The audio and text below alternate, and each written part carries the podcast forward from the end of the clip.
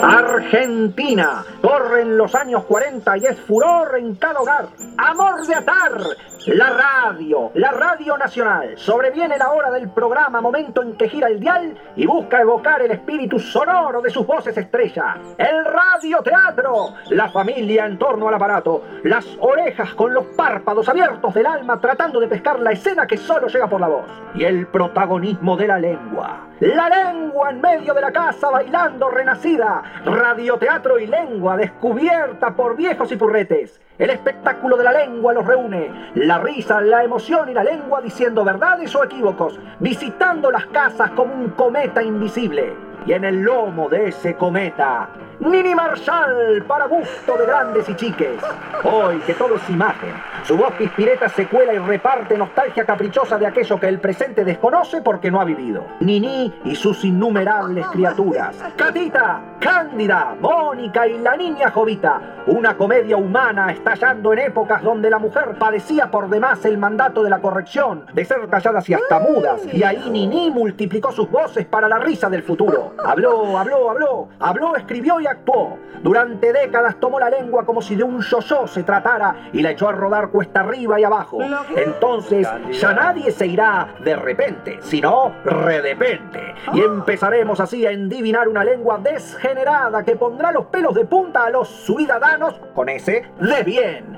Los acentos inmigrantes torcerán los sentidos y acaso Colón termine siendo más gallego que el chorizo con jarabanzos. Hoy, estimadísimo público radio escucha, en este ciclo de homenaje al radioteatro que inaugura Casa Sofía, amable centro cultural, la lengua se viste de seda y lengua queda, tal y como supo hacerla desfilar el abanico cómico de sus cuantiosos personajes. Llega entonces desde aquellos tiempos y hoy mismo como por arte de magia, la presenta un Juan Carlos Torri actual, la talentosa e inigualable reencarnación de Nini Marshall. ¿Qué tal, Catita? ¿Cómo le va? Ay, hola, hola. Uy, ¿qué pasa? La noto triste. Es que me quedé tan impresionada con una novela que me emprestaron que me se cuaja la sangre a las venas Uf. cada vez que me acuerdo. No me diga, tan sensible es. Altro que los dramas que pasan en la tele. ¿Drama? Los que pasaban en los tiempos antiguos de antes. Bueno, eso según se mire. Vea cómo estamos ahora. Una vereda, la otra, lo que dice uno, lo que dice el otro. Y seré curiosa. Sí. ¿Usted leyó uno de un tal Edipo? Edipo, el clásico. Bueno, No, ante tanta insistencia se lo voy a contar. ¿Tiene pañuelo?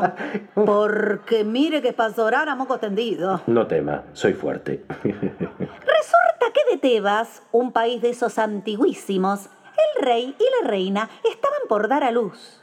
Y en la curiosidad de la cuestión, fueron a que les endivinara la suerte el oráculo, con perdón de la palabra. Sí, sí, fueron a consultar al oráculo. El oráculo, dispensando la mesa puesta, les pronosticó de que el niño que habían encargado era un desgenerado, porque cuando se viniera grande iba a suicidar a su padre y a casarse con su madre. Ah, ¡Qué barbaridad! Un caso como para un psicólogo. Sí, para una, una mesa de psicólogos. Ay, cada uno más de cuatro. Buah. Nace el niño y el rey, aunque no era supersticioso, lo manda a matar por las dudas. Claro. Va, para que no lo ganara de mano. Para atajarse. Como se lo habían predecido. Por supuesto. Pero el serviente encargado de liquidarlo afloja al último instante y en vez de matarlo, se lo encaja a unos campesinos del campo para que lo críen a escondidas. Ah, mire usted, ¿eh? Hábil estratagema. ¿Lo qué? Estos campesinos agarran y obsequian al niño al rey de Corinto, Ah. el país donde se cultivan las pasas de uva. Tal Polibo, que le dicen, que a lo que era huérfano de hijos lo cría como propio, o sea, cual si sería hijo de sus entrañas reales. Sí, sí, lo adopta como padre. Yo no quiero decir putativo, porque como es un rey. Pasan los años, pasan los años, pasan los años, y Edipo, que así se denomina el niño, se viene hombre, o sea, adúltero, que le dicen. Adulto, Catita. Bueno, sí la va más, sí la va Eh, pero menos. hace la diferencia. Bueno, un día a Edipo le da la loca de viajar y se va a Tebas, donde había nacido por vez primera. Ah, su, su tierra natal. Se va a Tebas y al camino trompieza con una carroza. Se la agarra con el conductor y con los pasajeros y palabra va, palabra viene, me lo mata a los dos. Ah, pero qué horror. Sigue viaje y a la entrada de la ciudad se topa con la esfinge, Ajá. una bestia feroz de una especie de extinguida, porque ya no hay más. Claro. Y cuyo cuerpo Extinguida, sí, pertenece mitad al seso femenino y mitad al seso animal. Qué moderno eso. Esta bestia, dicho sea sin ilusión personal, eh, tiene a su cargo un programa de preguntas y respuestas Ah. llamadas enimas o pronunciando con firulete egnimas. Y a lo que no le acierta lo despacha para el otro mundo. Qué crueldad, ¿eh? Edipo, que es tan robusto cual inteligente y se las sabe todas, acierta el enigma, con lo cual la esfinge se muere de bronca.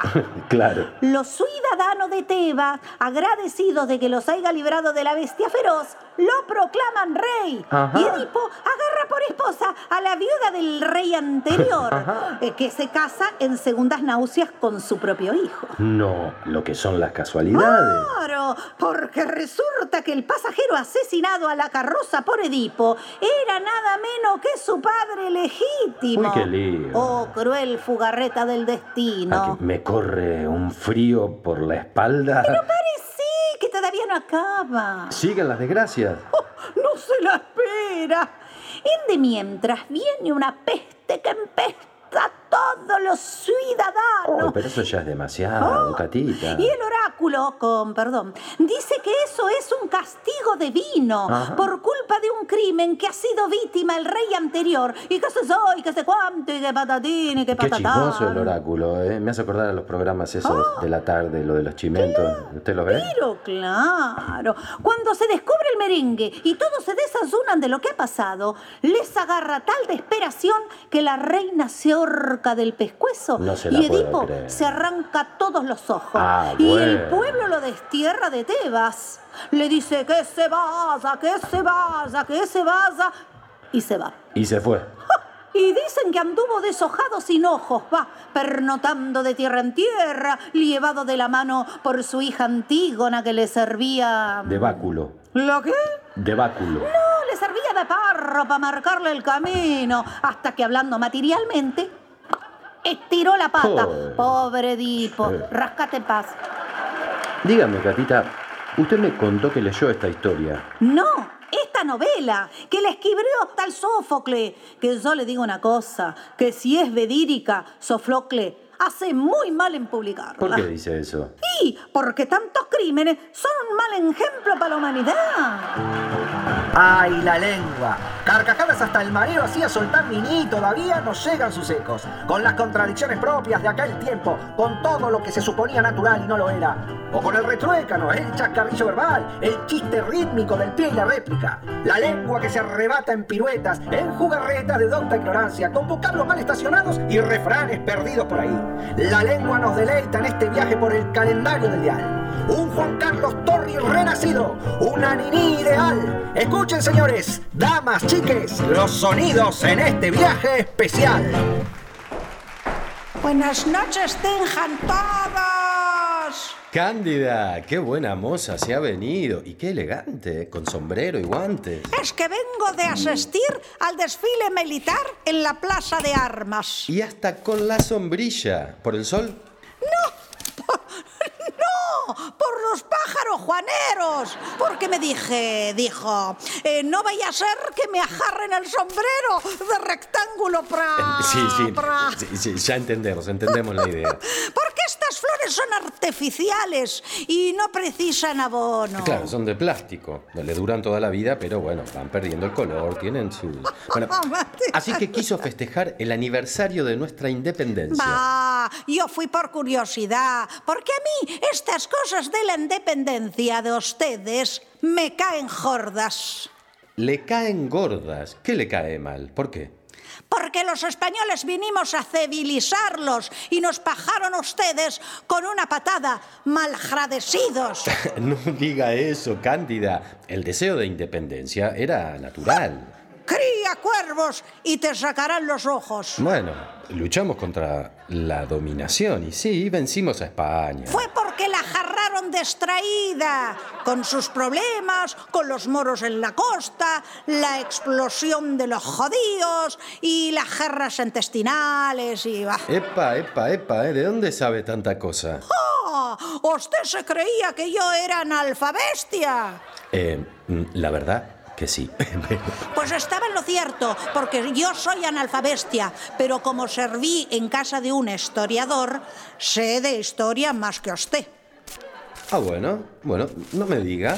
A ver, ¿qué me puede contar? Y le puedo hablar desde Salamón, que no fue el gran Salame, sino un gran rey, hasta Bruto, que no fue un gran animal, sino un gran asesino. A mí me van a... ¿Sabe usted quién fue la gran Catalina? Eh, supongo que fue... La sardina más grande de Rusia. Ah, ¿Y quién fue en Solón? El inventor del saludo, Solón Baby. So long, baby. Esos eran personajes. Pero hoy día, ¿dónde encuentra usted un Napoleón? Eh, si quiere le digo, ¿eh? Hay más de uno que se cree Napoleón. En los manicomios. ¿Y dónde encuentra usted un Colón? Ese es más Ni en difícil. Galicia, que es donde nació eh, don Cristóbal, mi ilustre paisano. Momentito. ¿Su paisano? ¿De dónde? Colón era italiano. ¿Cómo italiano? Colón era gallego, con todo a la S, gallego. Miente. Su madre ¿Eh? y su padre. Porque no sé si saberá usted que era un hijo de un conchonero y de una mujer. Ah, ¿sí? ¿Y qué más? Y no sé si saberá que fue el inventor de la redondez de la Tierra, el inventor de América Ah, y el inventor de los huevos que se paran solos. Pero no me diga. Bueno, cuente, Cándida. A ver. Pues sí, parece que un día a mi glorioso compatriota se le metió en el meollo la idea de que la Tierra era redonda como un queso de bola. Así es. ¿Usted cree? Y sí, claro. Pues yo de eso no estoy convencida, porque si es redonda, ¿cómo se arreglan los que están del lado de abajo para caminar sin caerse? Los de las antípodas. ¿Y eso qué? ¿No sabe lo que son antípodas? Bueno, se lo explico gráficamente. Mire, si yo hiciera aquí mismo un agujero tan hondo, tan hondo que atravesara la Tierra de parte a parte y usted se metiera en él, ¿por dónde saldría? ¿Por el ojero? Por las antípodas, mujer. Bueno, ojeros a un lado. Y siguiendo con Colón, tozudo como buen jallejo, se puso a buscar ayuda para sus eventos, pero nadie le daba pisto, porque como usaba melena, lo tomaban por un beatles. Claro. Y lo mandaban con la música a otra parte, Y así fue a parar al convento. al convento de la rabia. De la rábida. Donde un tal Juan Pérez que le conocía los trapos sucios a la reina Bueno, era su confesor. ¿Mm? le dio una carta de recomendación para los reyes. El Fernando VII se hizo el burro, pero la Isabel... Cándida, no se exprese así. Tenga respeto por la memoria de los reyes. ¿Y qué memoria van a tener los reyes si ya son dos cadáveres? Bueno, la Isabel, como le decía, le dio unas boletas del banco de empeño para que se comprara tres calaveras. La Santa María, la Niña y la Pinta. Y para formarle el tripulaje, mandó que sacaran los presos de la cárcel y junto con Colón los llevaron a palos. que llevaran a los presos a palos, me lo Sí. explico, pero al pobre Colón, ¿por qué? ¡Al puerto de palos, ignorante! Ah, a palos de mover. ¿A palos de moguer? Mire, yo me creía que eran palos de ambos esos.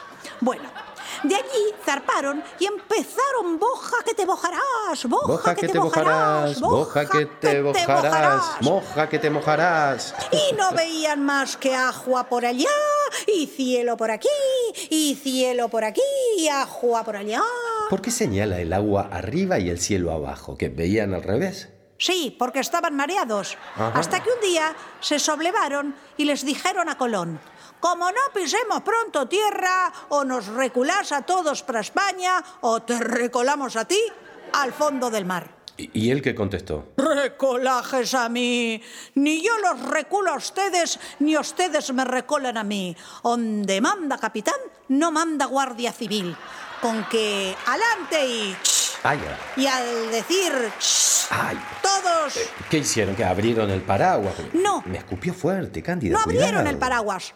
Cerraron el pico. Se quedaron mudos. Y eso que eran gallegos. Sí, la verdad que es raro encontrar gallegos callados. Su Bueno, madre. así pasó un día, pasaron dos, y al llegar al tercero... Se escorchó en la inmensidad de la mar el silencio nocturno y en la oscuridad de la noche el gritido de ¡Tierra! Al fin, era hora. No, era un marino que al Ah. contemplar el horizonte le entró tierra en un ojo y gritaba desesperado, Ah. pero desesperado de alegría, porque ¿qué significaba que el grano de tierra en el medio de la mar? Mm, ¿eh, ¿Que no habían pasado el plumero?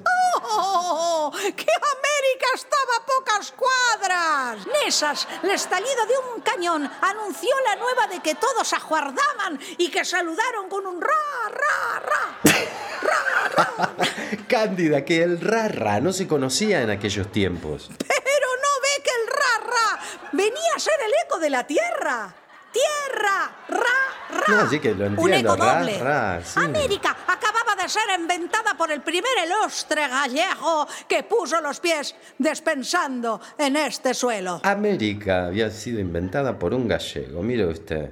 Eso según usted, pero según versión histórica, Colón era italiano. Italiano, italiano. Colón es más gallego que el chorizo con garbanzos. Ahora soy yo el que me río. A usted lo que les cuece es que haya sido un gallego el que lo vino a civilizar a usted.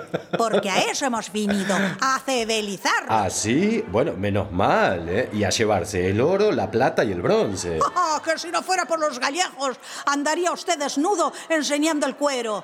Indecente, desvergonzado, oceno. Cuidadito, ¿eh? Que yo no soy obsceno. Lo cómodo que estaría vistiendo al natural. ¿Y eso? ¿Gracias a quién? Ja, A los gallegos, seguramente. Mal que le pese. No sé quién lo diría a usted. Tan presumido. Ajá, te has tapado con cuatro plumas de bistruz. De avestruz, Cándida. Yo sé muy bien lo que es bistruz y lo que es avestruz. Es que bistruz no es nada. También lo sé. Ah, bueno, al final sabe- Tapado con se- cuatro sabe plumas todo. de bistruz, que eran los únicos pájaros que aquí existían. Ah, ¿sí? Que los demás los importamos nosotros. Los pájaros que ustedes importaron son los caranchos. Los caranchos fueron productos de la cruza, señor mío. Bueno, basta, que como se me alborote... ¡Oh, ¡Salvaje! Cándida. Vaya a alimentarse de personas crudas, Ay, caníbal. Más que caníbal. Cándida. Filantropófago. Retráctese de lo que ha dicho o nos vemos en tribunales. Que se retracte, que le inicie una demanda, que se retracte ahora mismo. Bueno, sí, ya me retrato. ¿Dónde hay un fotógrafo? ¡Ah! Allí. ¿En dónde? Hay, hay Allí. un fotógrafo, pero ahora eh, no estoy peinado. La can- ¡Ay! ¡Qué duele! ¡Ay, a Cándida! ¡Pero Cándida, qué hace! ¡Que aprieta! ¡Ay! ¡Ay! ¡Que me retrate! ¡Toma! A ti te van a retratar ahora en el infierno. Que al infierno irás a discutir que Colón no era gallego. Ay, por favor. Por favor. A mí. Por favor, le pido yo. Y hasta tus morros. Pero por favor, Cándida.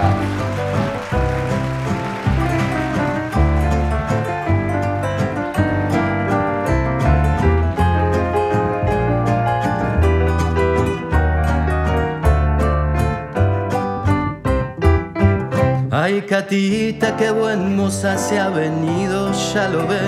Qué buen porte, qué elegante. Lleva flor, sombrero y guantes. Ella cándida, qué espléndida, imborrable, yo lo sé. Y una voz que tono puro de amores.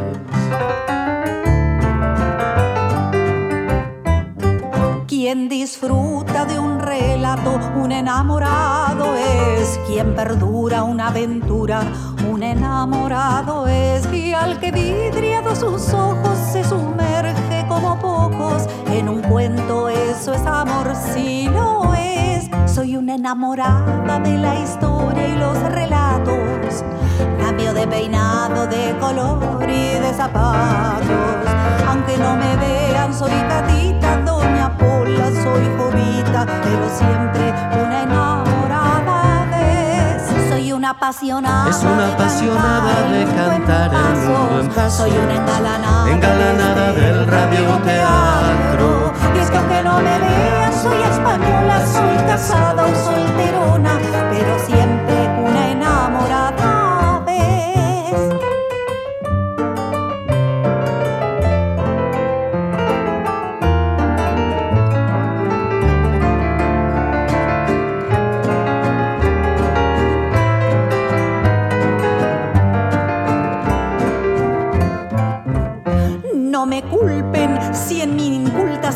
ilusiones van a algo No me así. increpen si es que un poco peleadora puedo eso es ser. cierto, peleadora Pero es. en cuanto paso el rato viviendo un radioteatro, yo les juro, eso es amor, si lo es. Soy una enamorada de la historia y los relatos. Cambio de peinado, de color y de zapatos. Aunque no me vean, soy Catita, Doña Pola o soy Jovita, pero siempre una enamorada ves. Soy una apasionada Es de una cantar apasionada el de cantar pasos. Soy una engalanada desde el radioteatro. Y es que aunque no me vean, soy española, soy casada o solterona, pero siempre una enamorada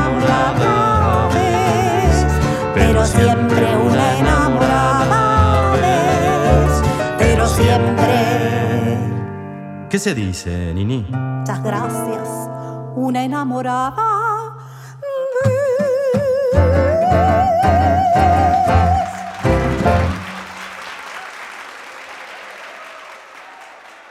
Este podcast forma parte de Radioteatros, un proyecto de Casa Sofía que busca recuperar el radioteatro nacional para volver a escuchar desde casa. Homenaje a un género popular, a un formato que permite un cruce generacional, donde actrices y actores logran recuperar una época fundante del radioteatro argentino, revisitándolo desde la actualidad. Una memoria sonora que nos invita a seguir pensando nuestra historia teatral, porque hacer memoria es dejar que la cultura nos siga encontrando.